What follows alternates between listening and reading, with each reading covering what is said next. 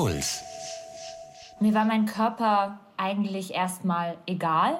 Das war mein Vehikel zum Spielen, zum Toben, zum Tanzen, zum Verkleiden, bis wir in der Schule einen Steckbrief erstellen sollten, auf dem unter anderem unser Gewicht niedergeschrieben werden sollte.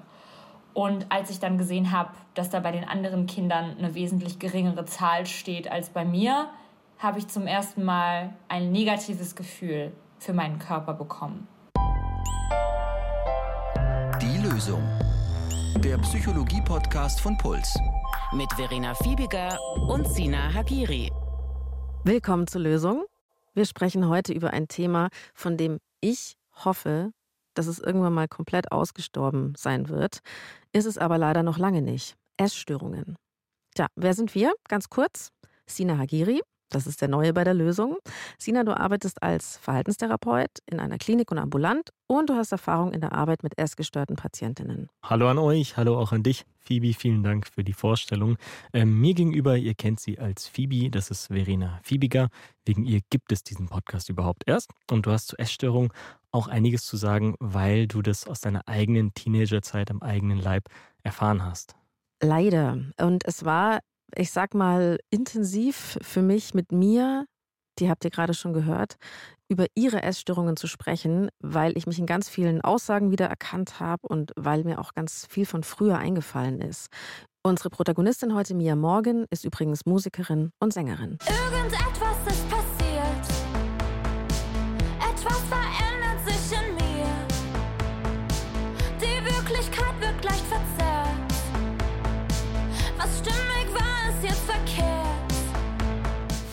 Mia ist 28 und war lange mit sich und der Überwindung von ihren Essstörungen beschäftigt. Und was jetzt total schön ist, dass sie heute ihr Talent und ihre Leidenschaft nutzen kann. Sie hat nämlich gerade ein neues Album rausgebracht. Sie spielt ihre eigene Tour und auf Festivals. Ja, und gemeinsam mit mir wollen wir in dieser Folge verstehen, welche Verhaltens- und Denkmuster sich bei Essstörungen manifestieren. Und Mia erzählt uns, was ihr geholfen hat, wieder ein besseres Verhältnis zu ihrem Körper zu bekommen. Am Schluss haben wir dann auch ein paar ganz konkrete Hinweise zum Umgang damit, also einmal für Betroffene, aber auch für Angehörige. Und wichtig, wir werden in dieser Folge vermeiden, über Kleidergrößen und konkrete Kilogrammangaben zu sprechen. Und ihr bekommt hier auch keine Abnehmtipps. Mias Aussagen und auch meine könnten für einige von euch wie Fettshaming wirken, also die Abwertung und Stigmatisierung von Menschen mit mehr Gewicht. Aber, und das ist mir auch im Interview ganz wichtig gewesen, natürlich spricht sie aus der Perspektive einer Ex-Anorektikerin, die bis zum heutigen Tag darum kämpfen muss, nicht wieder in eine Essstörung reinzurutschen. Und sie möchte damit auf keinen Fall andere Körper abwerten, ich natürlich auch nicht, sondern sie erzählt vom Kampf gegen ihren eigenen Körper. Und diese Abwertungen, die spiegeln natürlich ihre damaligen eigenen Gedanken sich selbst gegenüber wieder. Ja, was hatte Mia genau? Sie litt an Anorexie und an Binge-Eating. Und bevor wir hören, wie sich das bei ihr entwickelt hat, lass uns mal ein paar Begriffe klären, Sina. Was sind die häufigsten Essstörungen und wie unterscheiden sie sich? Also da wäre einmal das Binge-Eating, die Bulimie und die Anorexie, also die sogenannte Binge-Eating Disorder, das ist der Fachbegriff dafür, die hast du ja gerade erwähnt. Da geht es um unkontrollierte Essattacken und häufig ist es auch im Zusammenhang mit Übergewicht, also da tritt es häufiger auf. Die Binge-Eating Disorder ist am ehesten so im 20. bis 30. Lebensjahr, hat aber auch nochmal so einen Gipfel im späteren Leben, also kann auch später nochmal auftauchen. Etwas früher, also im späten Teenager- und jungen Erwachsenenalter, hat die Bulimie Fachbegriff ist hier die Bulimia nervosa. Da hat die ihren Häufigkeitsgipfel. Und bei der Bulimie, da drehen sich die Gedanken der Betroffenen einfach sehr viel um die Ernährung. Und es kommt auch zu unkontrollierten Essattacken. Aber der Unterschied ist hier, direkt auf die Essattacke folgt eine große Scham und eine große Angst vor dem Zunehmen. Und darum wird im Verhalten dann sofort gegengesteuert. Mit übergeben, oder?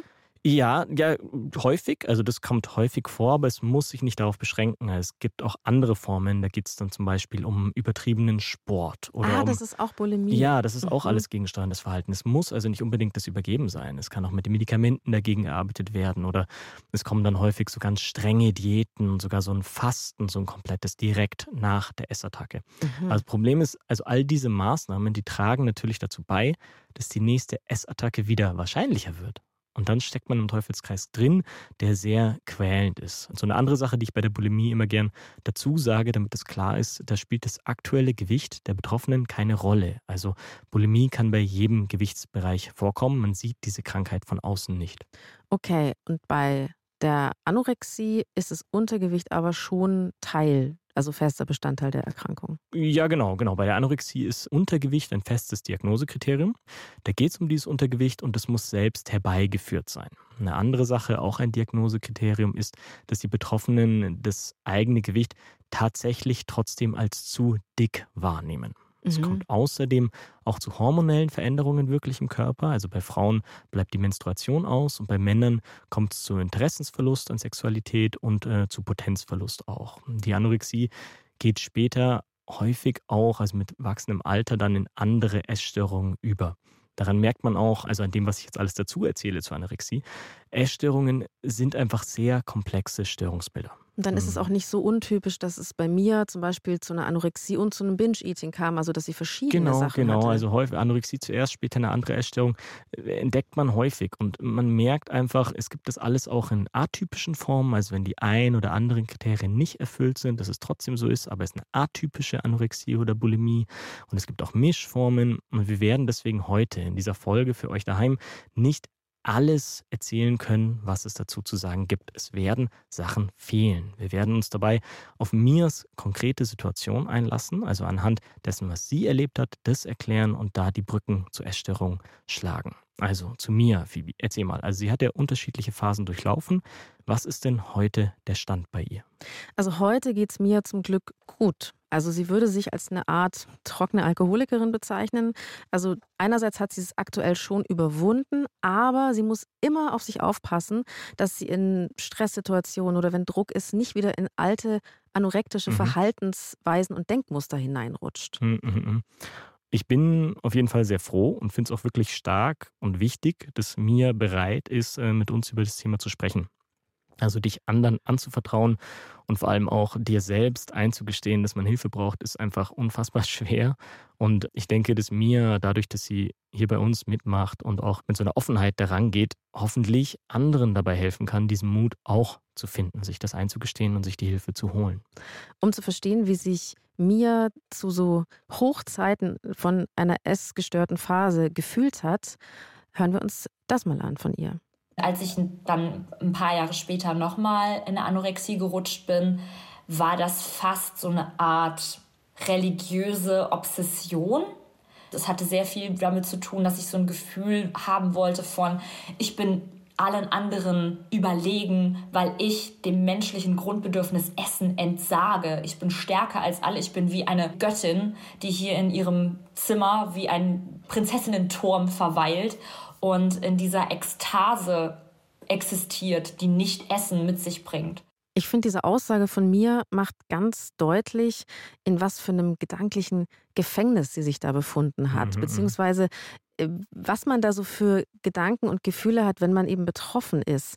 Und im Fall von Anorexie ziehen Menschen ja auch wahnsinnig viel aus dieser Körperschwächung eigentlich. Mhm, ne? Ja, ja, absolut. Also man sieht ja auch eine von den Funktionen der Anorexie. Psychische Erkrankungen haben ja auch immer irgendwo eine Funktion. Und hier ist ganz deutlich das Kontrollerleben.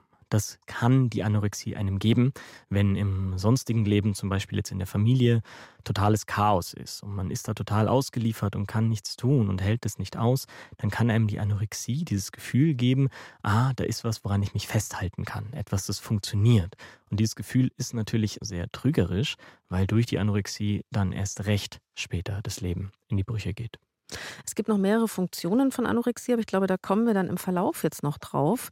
Lass uns mal über bestimmte Risikofaktoren sprechen, die zu so einer Essstörung und dann zu so einem mhm, Gedankengefängnis okay. führen können. Weil es gibt ganz unterschiedliche Gründe, warum junge Menschen, Menschen generell in eine Essstörung rutschen können. Oft kommt mehreres zusammen. Ja. Und wir haben bei mir vier Risikofaktoren ausgemacht, die wir uns jetzt mal genauer anschauen wollen. Und zwar, Mia wollte in einem bestimmten Alter mit 13, 14 Jahren Gewicht verlieren. Sie hatte etwas mhm. Übergewicht.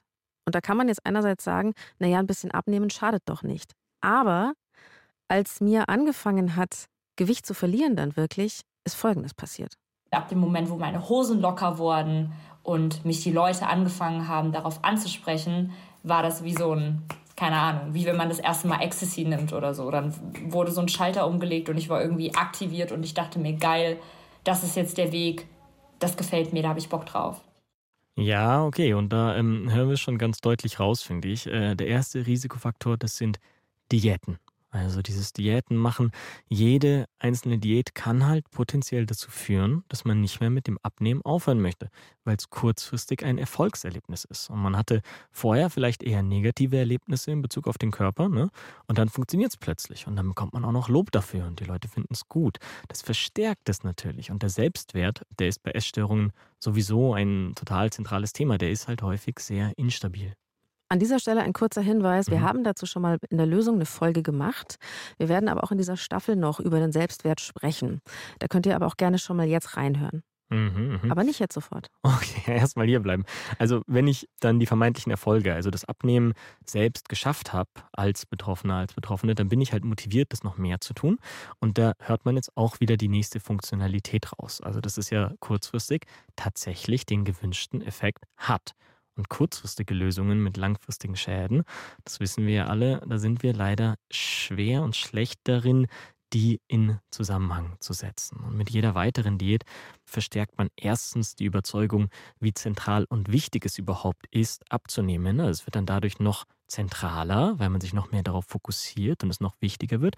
Und außerdem normalisieren diese Diäten einfach das gefährliche Verhalten. Also mit jeder Diät, die ich mache, wird die nächste Diät, die noch strenger ist, weniger abschreckend. Dann kommen wir zu einem zweiten Risikofaktor. Und der ist leider für keinen Heranwachsende und keine Heranwachsende einfach zu vermeiden. Es ist schlicht die Pubertät. Meine Eltern haben immer, und auch nie böse, sondern immer sehr liebevoll gesagt Babyspeck und dass er sich verwächst. Und als er sich eben nicht verwachsen hat und ich gemerkt habe, dass ich vielleicht ein bisschen mehr Süßes esse als KlassenkameradInnen und dass ich keine Freude an Sport habe und dieser vermeintlich verwachsende Babyspeck nicht wegging, ging es mir zunehmend schlechter. Und dann ist aus diesem bisschen moppeligen Kind, wo man sagen würde, das verwächst sich eben eine junge Jugendliche geworden, wo die Leute gesagt haben, oh, die muss aber ein bisschen aufpassen, äh, wenn die jetzt noch ein bisschen zunimmt, dann äh, ist es aber zack, zack sehr schnell nicht mehr so süß und nicht mehr so schön und nicht mehr gesund.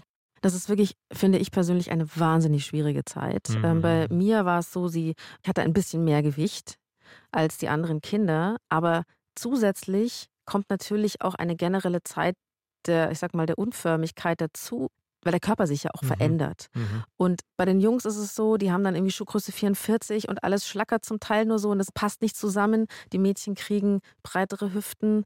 Also ich weiß noch, ich, ich fand es unerträglich. Mhm, ist es ja auch. Und also es ist ja nicht nur der Körper, der sich so verändert. Das ist ja in der Zeit alles andere um einen herum auch. Also die bisherigen Rollen, die man so in Familie und Freundeskreisen hatte. Man war vielleicht zuerst noch süß und lustig und klein und plötzlich ist man Teenager. Plötzlich soll man auch irgendwie attraktiv sein. Das Verhalten, das man bisher in diesen Systemen hatte, funktioniert nicht mehr. Es wird anderes von einem erwartet und man ist konfrontiert mit diesen ganzen Erwartungen, mit Sexualität auch plötzlich, die vorher einfach gar kein Thema war. Plötzlich ist sie ein Thema und man ist mit dabei, mit Rollenklischees, mit Herausforderungen und dann eben auch noch das, was im ganzen Körper so extrem schnell und nach außen hin sichtbar vor allem sich auch verändert. Und dabei wird man auch noch ständig von außen bewertet. Also bei mir auch Mhm. der Vergleich zu den Gleichaltrigen, so wenn sie sagt, so ich esse mehr Süßigkeiten als die und es monitoren dann auch noch alle, die Familie Mhm. guckt auf dich, oh, was wird aus dem Kind werden? Das kann, glaube ich, völlig überfordernd sein. Ja, ja, und das perfide ist, was jetzt dazu kommt, die Anorexie, die verschiebt ja tatsächlich auch die körperliche Veränderung. Also der unterernährte Körper entwickelt sich nicht so, wie er soll. Man bleibt also auf eine Art und Weise ein bisschen im Kinderkörper drin und vermeidet dadurch das bedrohliche Erwachsenwerden. Also auch hier wieder eine Funktionalität. Man kann diese schwierige Herausforderung vermeintlich verschieben. Ich finde ja, wir haben für diesen Übergang von der Pubertät zum Erwachsenwerden keinen Ritus in unserer Gesellschaft jetzt. Es gibt natürlich religiöse Feste, da spielt der Mhm. Körper aber eine sehr untergeordnete bis keine Rolle. Ja, die sind jetzt längst nicht mehr für alle. Also nicht, längst nicht mehr alle nehmen an sowas teil. Das natürlich auch. Mhm. Aber warum springt man denn nicht jetzt als Mädchen, das gerade seine Tage, seine Menstruation bekommen hat, mit allen weiblichen Verwandten durch einen Feuerreifen? Das klingt jetzt so bescheuert, aber ja, so wieso können wir das eigentlich nicht zelebrieren? Wieso gibt es da Mhm. kein, kein gemeinschaftliches, was natürlich aber nicht beschämen soll, sondern wo Mhm. man vielleicht einfach Geschenke bekommt, gefeiert wird und das als positiv konnotiert wird? Ich habe das Gefühl, jeder muss das so allein Mhm. unter sich ausmachen und wenn die Person Glück hat, hat sie vielleicht ein Umfeld, das sie auffängt. Okay, also finde ich, also finde ich einen coolen Gedanken, Phoebe. Ähm, das wäre bestimmt eine gute Sache. Das kann ich jetzt natürlich nicht herbeitun, auch in der Therapie. Institutionalisieren das jetzt Also. Riten, äh, hast du recht, also vor allem wenn so Riten gemeinsam durchgeführt werden, haben die ja sowieso immer was Stützendes. Und nicht nur das, auch das andere, was du gerade gesagt hast, dass es eben in der Gemeinschaft passiert. Sie ordnen ja auch automatisch ein, dass das, was wir erleben, alle vor uns auch schon erlebt haben und dass die anderen Leute, die mit uns gleichzeitig jetzt diesen Ritus durchlaufen, also die anderen Mädchen, die auch durch den Reifen springen, dass die auch was ähnliches durchmachen. Das hätte was Normalisierendes, ja. An dieser Stelle ein kleiner und herzlicher Podcast-Tipp von mir. Hört mal gerne rein bei Deutschland 3000. Eine gute Stunde mit Eva Schulz.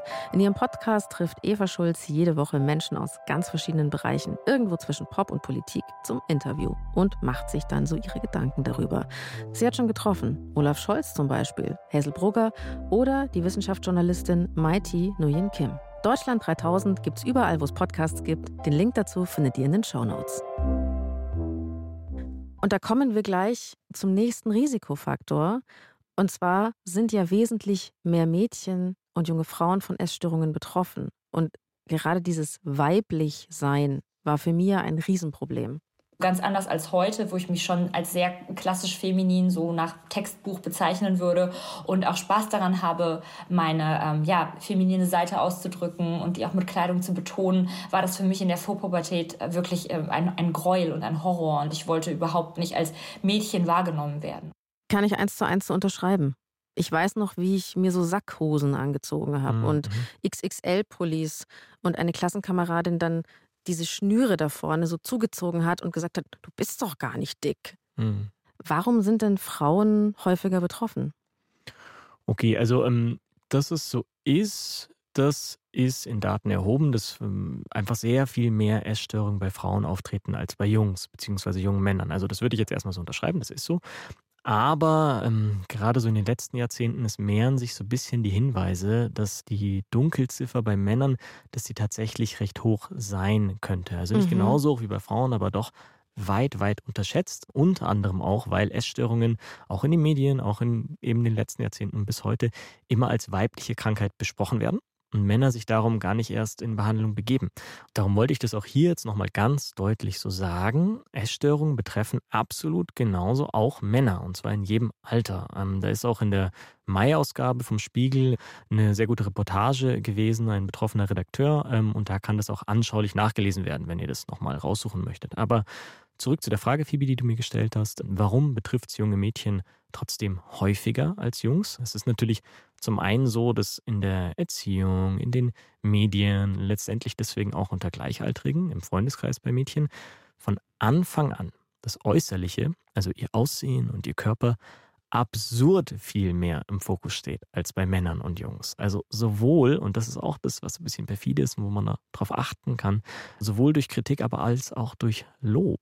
Also sowohl Misserfolg als auch Erfolg rückt den Fokus auf den Körper, auf das Äußerliche und auf diese Idee, dass das Aussehen extrem wichtig ist. Und da auch der wichtige Satz wieder, Schönheit ist keine Eigenschaft. Hm. Sich nicht einfach nur immer darauf fokussieren, wie sieht jemand aus. Hm.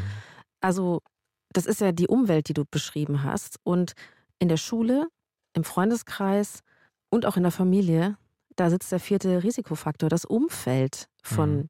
Jemandem, der betroffen ist. Natürlich, wir haben die Peer Group. Eine Klassenkameradin hat Mia öfter mal als fett bezeichnet, tatsächlich. Sogar eine Lehrerin hat Oh, es zu ihr gesagt. Eine Lehrerin.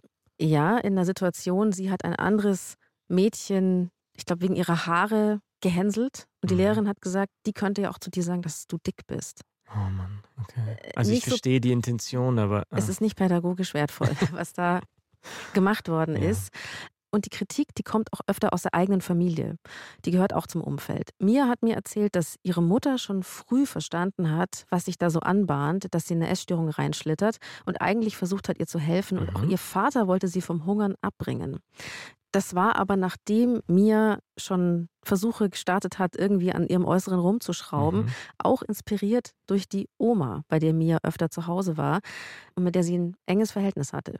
Meine Oma, die mit uns sehr lange im Haushalt gewohnt hat, war eine sehr sportliche Frau, die mir auch immer ein bisschen auf die Finger gehauen hat, wenn ich wieder in die Süßigkeitenkiste gegriffen habe und die mir auch oft gesagt hat, wenn die anderen Kinder dich ärgern, dann kannst du es denen ja zeigen, indem du denen beweist, dass du auch anders kannst. Also ihre Lösung für das Problem, dass andere Kinder mich fett genannt haben, war für sie, ja, dann mach doch mehr Sport. Dann zeigt denen das doch. Also was wir heute so als Revenge Buddy kennen, was komplett problematisch und furchtbar ist, das war irgendwie so die Überzeugung meiner Oma.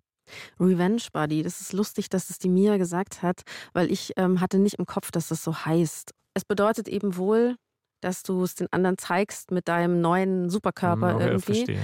Und es gibt natürlich viele Shows im Fernsehen, wo Leute, wo es so vorher-nachher Operationsgeschichten gibt. Mhm, mhm. Aber es gab es schon, als ich zwölf Jahre alt war und Bille und Zottel Bücher gelesen habe. Hm? Weiß nicht, ob du, hast du wahrscheinlich nicht gelesen.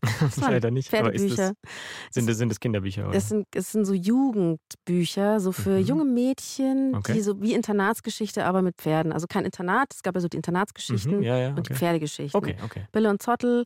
Bille war so eine junge Reiterin, die war verliebt in den Simon, der hatte so ein tolles Gestüt und der Mhm. Simon war ihr Freund und irgendwann fand er die XY besser oder war so nicht mehr so aufmerksam. Und dann hat Bille angefangen zu joggen, Sport zu machen, sich schön zu machen, sich neue Klamotten zu kaufen. Und dann hat Simon sie nach ein paar Monaten What? wieder gesehen und sich gedacht, wow, siehst du heiß aus. What? Und ich habe als, Oh, als Gott. Teenager verinnerlicht, du musst nur schön genug sein, dann findet dich der Typ auch geil. Oh, fuck. Das ist ja. Ah, das ist ja unfassbar. In Jugendbüchern ist es gestanden, dass sie quasi durch Abnehmen und durch Fit machen, für ihn hat sie ihn wieder. Oh Mann, okay. Also sowas finde ich ähm, einfach furchtbar und bin auch froh, dass ich, also ich bild mir zumindest ein, dass heute eine Jugendbuchautorin oder ein Autor das so nicht mehr schreiben würde. Hoffentlich ist man da jetzt sensibler. Ja, hoffentlich. Bei mir war es so, dass ihre Oma ihr auch eine andere, so ein bisschen fatale Verhaltensweise nahegelegt hat. Und zwar, wenn du schon was Buttriges isst, dann tu auch gleich am besten was dagegen. Meine Oma ist verstorben vor zwei Jahren und ich habe ihr das alles verziehen. Ich bin mir ziemlich sicher, dass sie auch eine Essstörung hatte. Dass das bei ihr auch so verankert war, weil da gab es auch Situationen, wo sie mich praktisch, nachdem sie Essen für mich gekocht hat, gezwungen hat, auf den Stepper zu gehen. Also ich war irgendwie nach der Schule bei ihr zu Besuch und habe Apfelpfannkuchen bekommen. Und dann meinte sie, ja, jetzt kannst du ja aber auch mal Sport machen, das äh, hat so viel Kalorien, das hat so viel Fett. Und danach habe ich mich dann auf dem Stepper abgestrampelt. Und das sind alles so Sachen, die mir erst im Nachhinein als so krank aufgefallen sind. Ja, aber sie hat mir den Stepper dann irgendwann nach Hause gebracht, als ich angefangen habe zu merken, hey, wenn ich mich bewege, dann verliere ich Gewicht. Und dann war das irgendwie mein Ding, da auf diesem Stepper zu stehen. Das Ah. ist Witzige ist, ich habe das ganz genauso gemacht. Ich bin auf dem Total Gym. Den Chuck Norris Total Gym hatte ich im Dachboden. Habe da immer gerudert. Also Phoebe, das ist echt hart zu hören. Also sowohl von mir als auch bei dir. Das ist echt krass. Also mir selbst sagt ja, ihr ist aufgefallen, wie krank das ist. Ist ein harter Begriff, der aber richtig ist. Das ist wirklich das genau selbe Muster wie bei einer Bulimie. Also das Essen, schlechtes Gewissen und Angst und sofort gegensteuern. Also diese direkte Verknüpfung hintereinander. Apfelkuchen essen, sofort Angst und dann sofort auf den Stepper. Das ist, also nur damit ihr zu Hause das auch einordnen könnt, das ist nicht dasselbe, wie wenn ich jetzt drei Wochen im Urlaub war und dann danach finde, okay, jetzt habe ich es mir drei Wochen gut gehen lassen, jetzt passe ich mal ein paar Wochen auf und ernähre mich ein bisschen besser. Das meine ich nicht, dass das ein Problem wäre. Aber diese direkte Verbindung, ich esse was, habe danach sofort Scham und Angst und muss sofort was dagegen machen, das ist einfach Trainingslager äh, Essstörung. Das muss ich leider so sagen. Aber um das vielleicht auch dazu zu sagen, ich kann mir gut vorstellen, dass Mias Großmutter dabei nur positive Intentionen hatte. Also Mia sagt es ja auch, dass die Oma wohl selbst eine Essstörung vielleicht hatte. Also interpretiere ich das jetzt mal so, sie hat sich für Mia halt nur dasselbe gewünscht, was sie auch für sich selbst so wichtig fand, was sie für sich selbst so richtig hielt. Also sie wollte ihr was durchaus Gutes tun und sie hat das gut gemeint, aber genau deswegen ist es mir auch ein Anliegen und deswegen wollen wir auch diese Folge machen, damit klar ist, wie gefährlich das ist, also mit sich so umzugehen, das dann auch anderen so vorzumachen und anderen sogar beizubringen, so mit sich umzugehen. Kannst du uns nochmal ganz glasklar sagen, was Anorexie für Auswirkungen hat? Okay, also das sind ehrlich gesagt auch echt so viele, dass ich ein paar jetzt weglassen werde. Aber um es mal grob überzugehen, die hat einfach sehr weitreichende Konsequenzen. Fangen wir an bei Haarausfall, aber dann geht es auch zu brüchigen Knochen, also Verletzungen. Das Immunsystem ist geschwächt. Das Gehirn verändert sich tatsächlich physiologisch durch diese Unterernährung. Herzrhythmusstörungen treten auf. Es tritt fast immer auch starke psychische Belastung auf. Es sind sekundäre psychische Erkrankungen, Depressionen, Angststörungen, Zwangsstörungen, immer dann auch in Verbindung dazu später auftauchend, die dann manchmal der Grund sind, warum man in Therapie geht, auch zum Beispiel. Und letztendlich aber auch so ein komplettes Organversagen. Also wir sind da bei wirklicher Lebensgefahr. Die Anorexie ist eine lebensgefährliche Erkrankung. Das klingt drastisch und das soll auch so drastisch klingen, weil das einfach Fakt ist und wir das nicht verharmlosen möchten. Wir wollen das hier ganz deutlich markieren. Es gibt ja mittlerweile auch so eine gesellschaftliche Gegenbewegung, also die Body Positivity zum Beispiel, wo auch Fett in Anführungsstrichen als positive Selbstbezeichnung verwendet Mhm. wird. Mhm. Hilft denn so ein Ansatz in therapeutischen Kontext zu sagen, okay, ich versuche mich zu empowern mit In der einer, Therapie selber. mit einer Bewegung, ja, der ich Mhm. mich anschließen kann? Ähm, okay, also mal einen Schritt zurück. Ich finde es generell großartig, dass es den Trend dazu gibt, also auch zu mehr Körperdiversität, ähm, so als Gegenpol auch und als Anker, an dem man sich dann auch festhalten kann, wenn man einen Anker sucht. Aber jetzt so in der Psychotherapie, weil du danach gefragt hast, da ist so eine Idee von Body Positivity, also ich liebe meinen Körper, in der Regel ein zu großer Schritt. Für Betroffene kann das als Ziel viel zu weit weg sein von der aktuellen Lebensrealität. Also wenn ich da zum Beispiel an einen Patienten denke mit einer Bulimie, wo dann die Essattacken in den Griff gekommen sind, wo wir das überwunden haben und das gegensteuernde Verhalten ist auch weg gewesen, also guten Therapiefortschritt gemacht. Da kommt man dann danach an die Phase, da arbeitet man auch mehr am Selbstwert und auch am Körperbild. Wenn ich da jetzt aber vorgeschlagen hätte, dahin zu arbeiten, dass er seinen Körper jetzt lieben soll, das wäre so weit weg gewesen, das würde nur zu Frust führen und so eine Unmöglichkeit. Deswegen geht es dann eher, ich sag mal, so zu Body Acceptance anstatt Body Positivity. Also einfach schon mal keine Angst und keine Ablehnung mehr haben gegenüber dem eigenen Körper, sondern den einfach wieder so zu akzeptieren, wie er ist. Hashtag Mhm. Body Acceptance wird ja auch oft geschrieben. Auch wenn ich das mag, wenn jetzt Menschen mit mehr Gewicht auf Instagram im Bikini vor dem Spiegel tanzen und ich mir denke, wow, cool, dass du das machst. Ich mit meiner Geschichte jetzt persönlich auch, ich könnte es nicht. Ich schaue es mir zwar Mhm. gerne an und finde es gut, dass wir so eine, ja, wie soll ich denn sagen, Enttabuisierung von Körpern einfach Mhm, haben. Also, mhm. dass wir alle Körper sehen und Ja, das ist auch ganz wichtig bei der Akzeptanzbildung, dass es Genau. einfach normalisiert ist, dass es die gibt. mir geht es heute noch so, dass ich das gerne anschaue und auch irgendwie gut finde und feiere, wenn das Menschen machen können. Für mich ist es immer noch nicht möglich. Also ich Mhm. könnte mich immer noch nicht so hinstellen. Deswegen bin ich wahrscheinlich näher an der Body Acceptance dran. Hm. Bei mir war es auch so, dass es jetzt nicht über Nacht ging. Weil ich habe sie gefragt, wie hast du denn deine Essstörungen überwunden? Und sie hat mir gesagt, beim Binge-Eating zum Beispiel, also als ich in dieser Phase drin war, da hat auch der Zufall eine Rolle gespielt.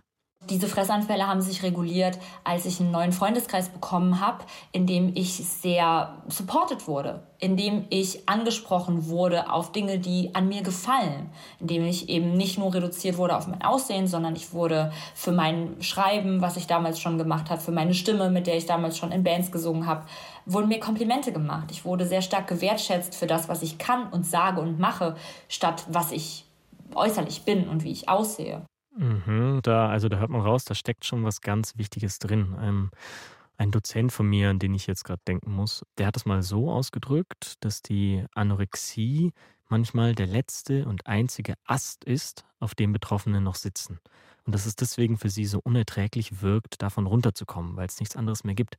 Und dass deswegen so viel Gegenwehr entsteht, wenn man vermeintlich aus ihren Augen heraus an diesem Ast sägt, an diesem letzten. Und deswegen ist es auch so, dass ein ganz wichtiger Teil der Psychotherapie bei Essstörungen ist, andere Themen auch wieder in den Fokus zu rücken.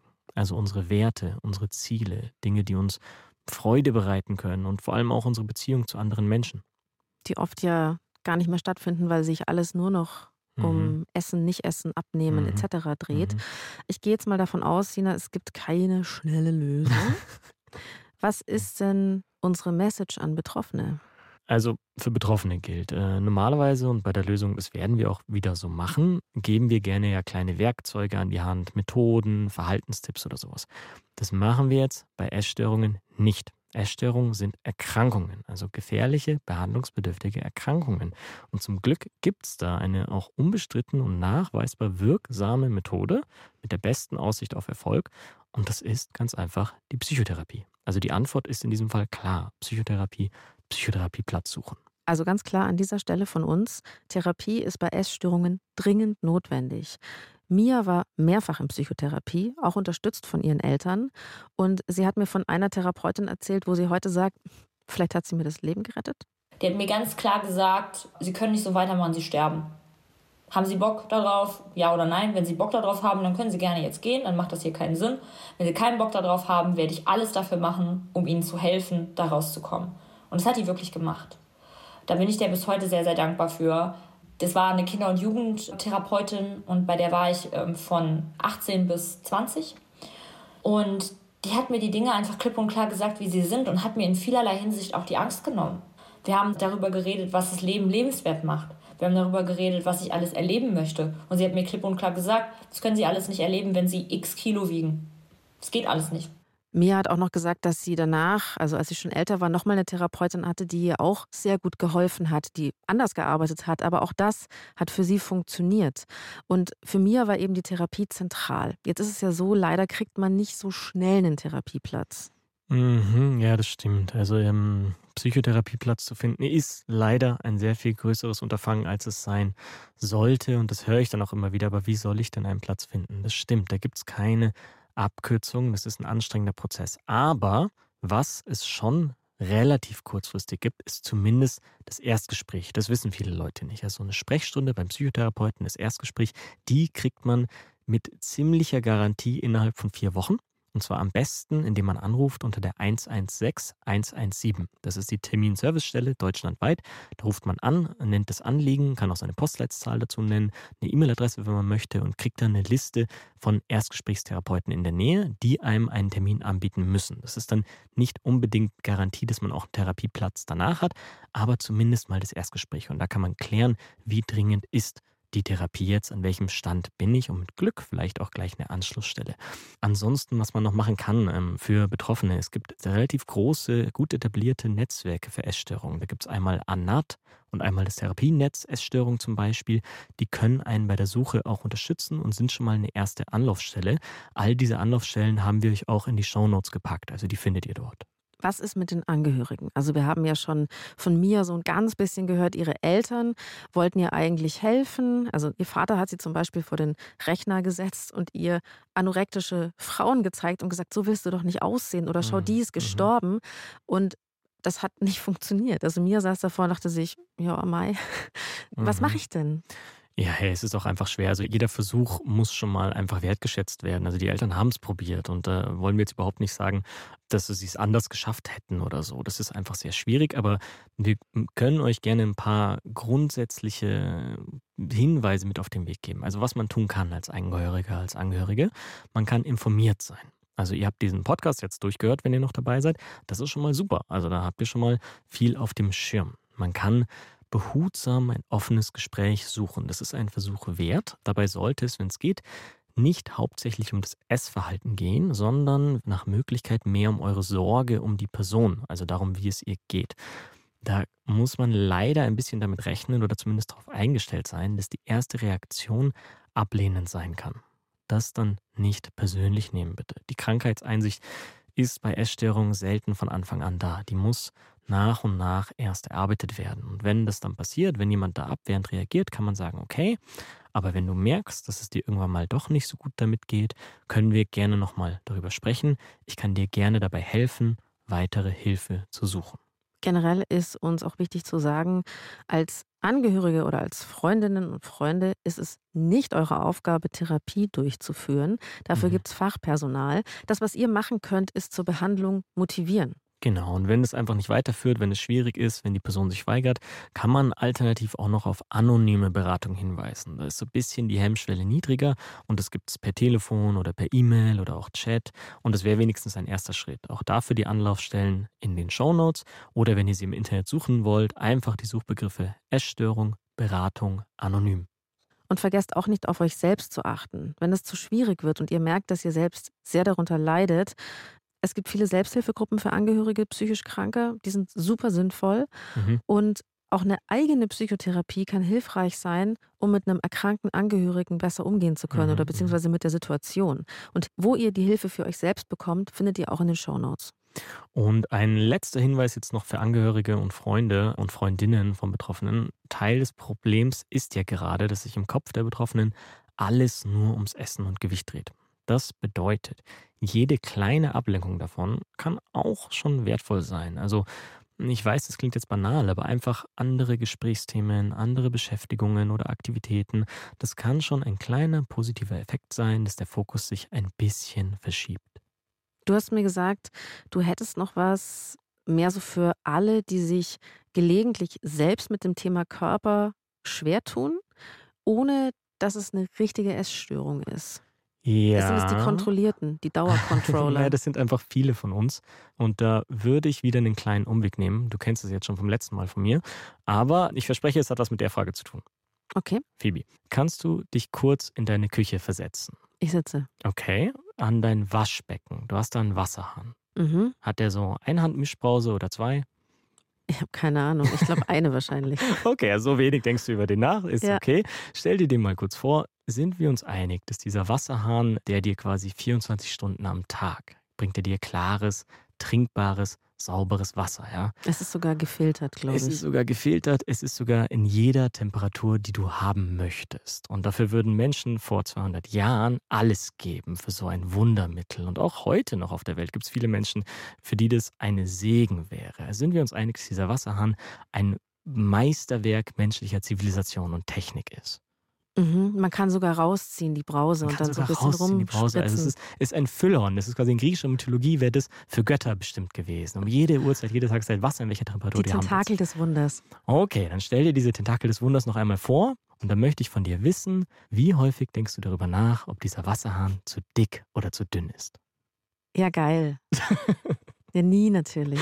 Ja, nie natürlich, obwohl das wirklich so ein Meisterwerk ist. Und das bringt mich zurück auf das, was Mia, der erste Satz, den Mia gesagt hat, der war, dass sie als Kind ihren Körper als Vehikel benutzt hat, um zu singen, um zu tanzen, um Spaß zu haben. Und dieser Körper, den wir haben, den du hast, den ich habe und jeder andere auch hat, das ist ein Meisterwerk nicht der Zivilisation, sondern der Biologie, der Evolution. Und es ist unfassbar, was dieser Körper alles kann. Und natürlich hat er auch seine Macken, so wie mein Wasserhahn und dein Wasserhahn vielleicht auch mal leckt, vielleicht auch mal verkalkt ist. Und man sollte den öfter wertschätzen, tut's halt nicht so. Aber es ist ein Meisterwerk, ein Wunderwerk und darüber sich den ganzen Tag Gedanken zu machen, ob das dicker oder dünner sein sollte, ist schon hart. Und beim Wasserhahn ist es auch nicht so, dass ich jetzt vorschlagen will, du sollst jeden Tag dich davor verneigen und sollst Dankbarkeit darüber haben. Ich will nur darauf hinweisen, dass wir da etwas haben, das unfassbare Dienste leistet und dass wir mit relativer Gleichgültigkeit begegnen und halt einfach nutzen für das, was es kann. Und diese Verschiebung kann auch beim Körper so ein bisschen hilfreich sein, wenn wir uns dabei erwischen, zu viel darüber nachzudenken, wie er aussieht, uns mal gewahr zu machen, darüber nachzudenken, was er alles uns ermöglicht.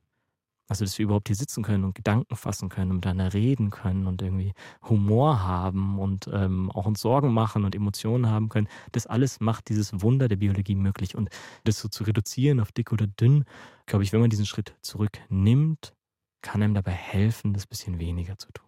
Das heißt, ich werde mich heute von meinem Wasserhahn nicht verneigen, aber vielleicht werde ich einen sauberen Lappen nehmen und ein bisschen drüber wischen. Ihn ein bisschen pflegen und Ja. dann einfach sich darüber freuen, dass der einem so gute Dienste leistet. Genau. Ja, vielen Dank, Sina, für diese Perspektive auf unseren Körper und ganz herzlichen Dank, Mia. Vielen, vielen Mhm. Dank, dass du mit uns gesprochen hast. Mia Morgan, ihr aktuelles Album heißt tatsächlich Fleisch Mhm. und sie ist auf Tour und ihr könnt Mhm. sie im Sommer auf Festivals sehen. Genau, also vielen Dank mir und danke auch an euch fürs Zuhören. Wenn ihr Fragen zu dieser Folge habt, wenn zum Beispiel etwas unklar gewesen ist oder wenn ihr Feedback und Fragen an Phoebe und mich persönlich habt, dann schickt sie uns per Mail an die.loesung.br.de. Die Redaktion sammelt und liest all diese Fragen.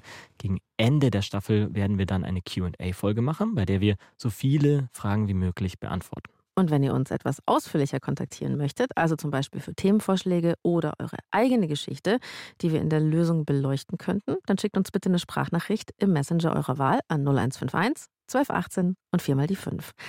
Und wenn ihr die nächste Folge hören möchtet, abonniert einfach die Lösung. Außerdem freuen wir uns natürlich über jede Bewertung in der Podcast-App eurer Wahl. Die Redaktion hatten Alexander Loos und Marion Lichtenauer. Produktion Matthias Sautier. Sounddesign Benedikt Wiesmeier und Enno Rangnick. Grafik Max Hofstetter, Lea Tanzer, Veronika Grenzebach und Christopher Roos von Rosen. Es gibt nicht die Lösung. Aber jeder Schritt zählt. Puls.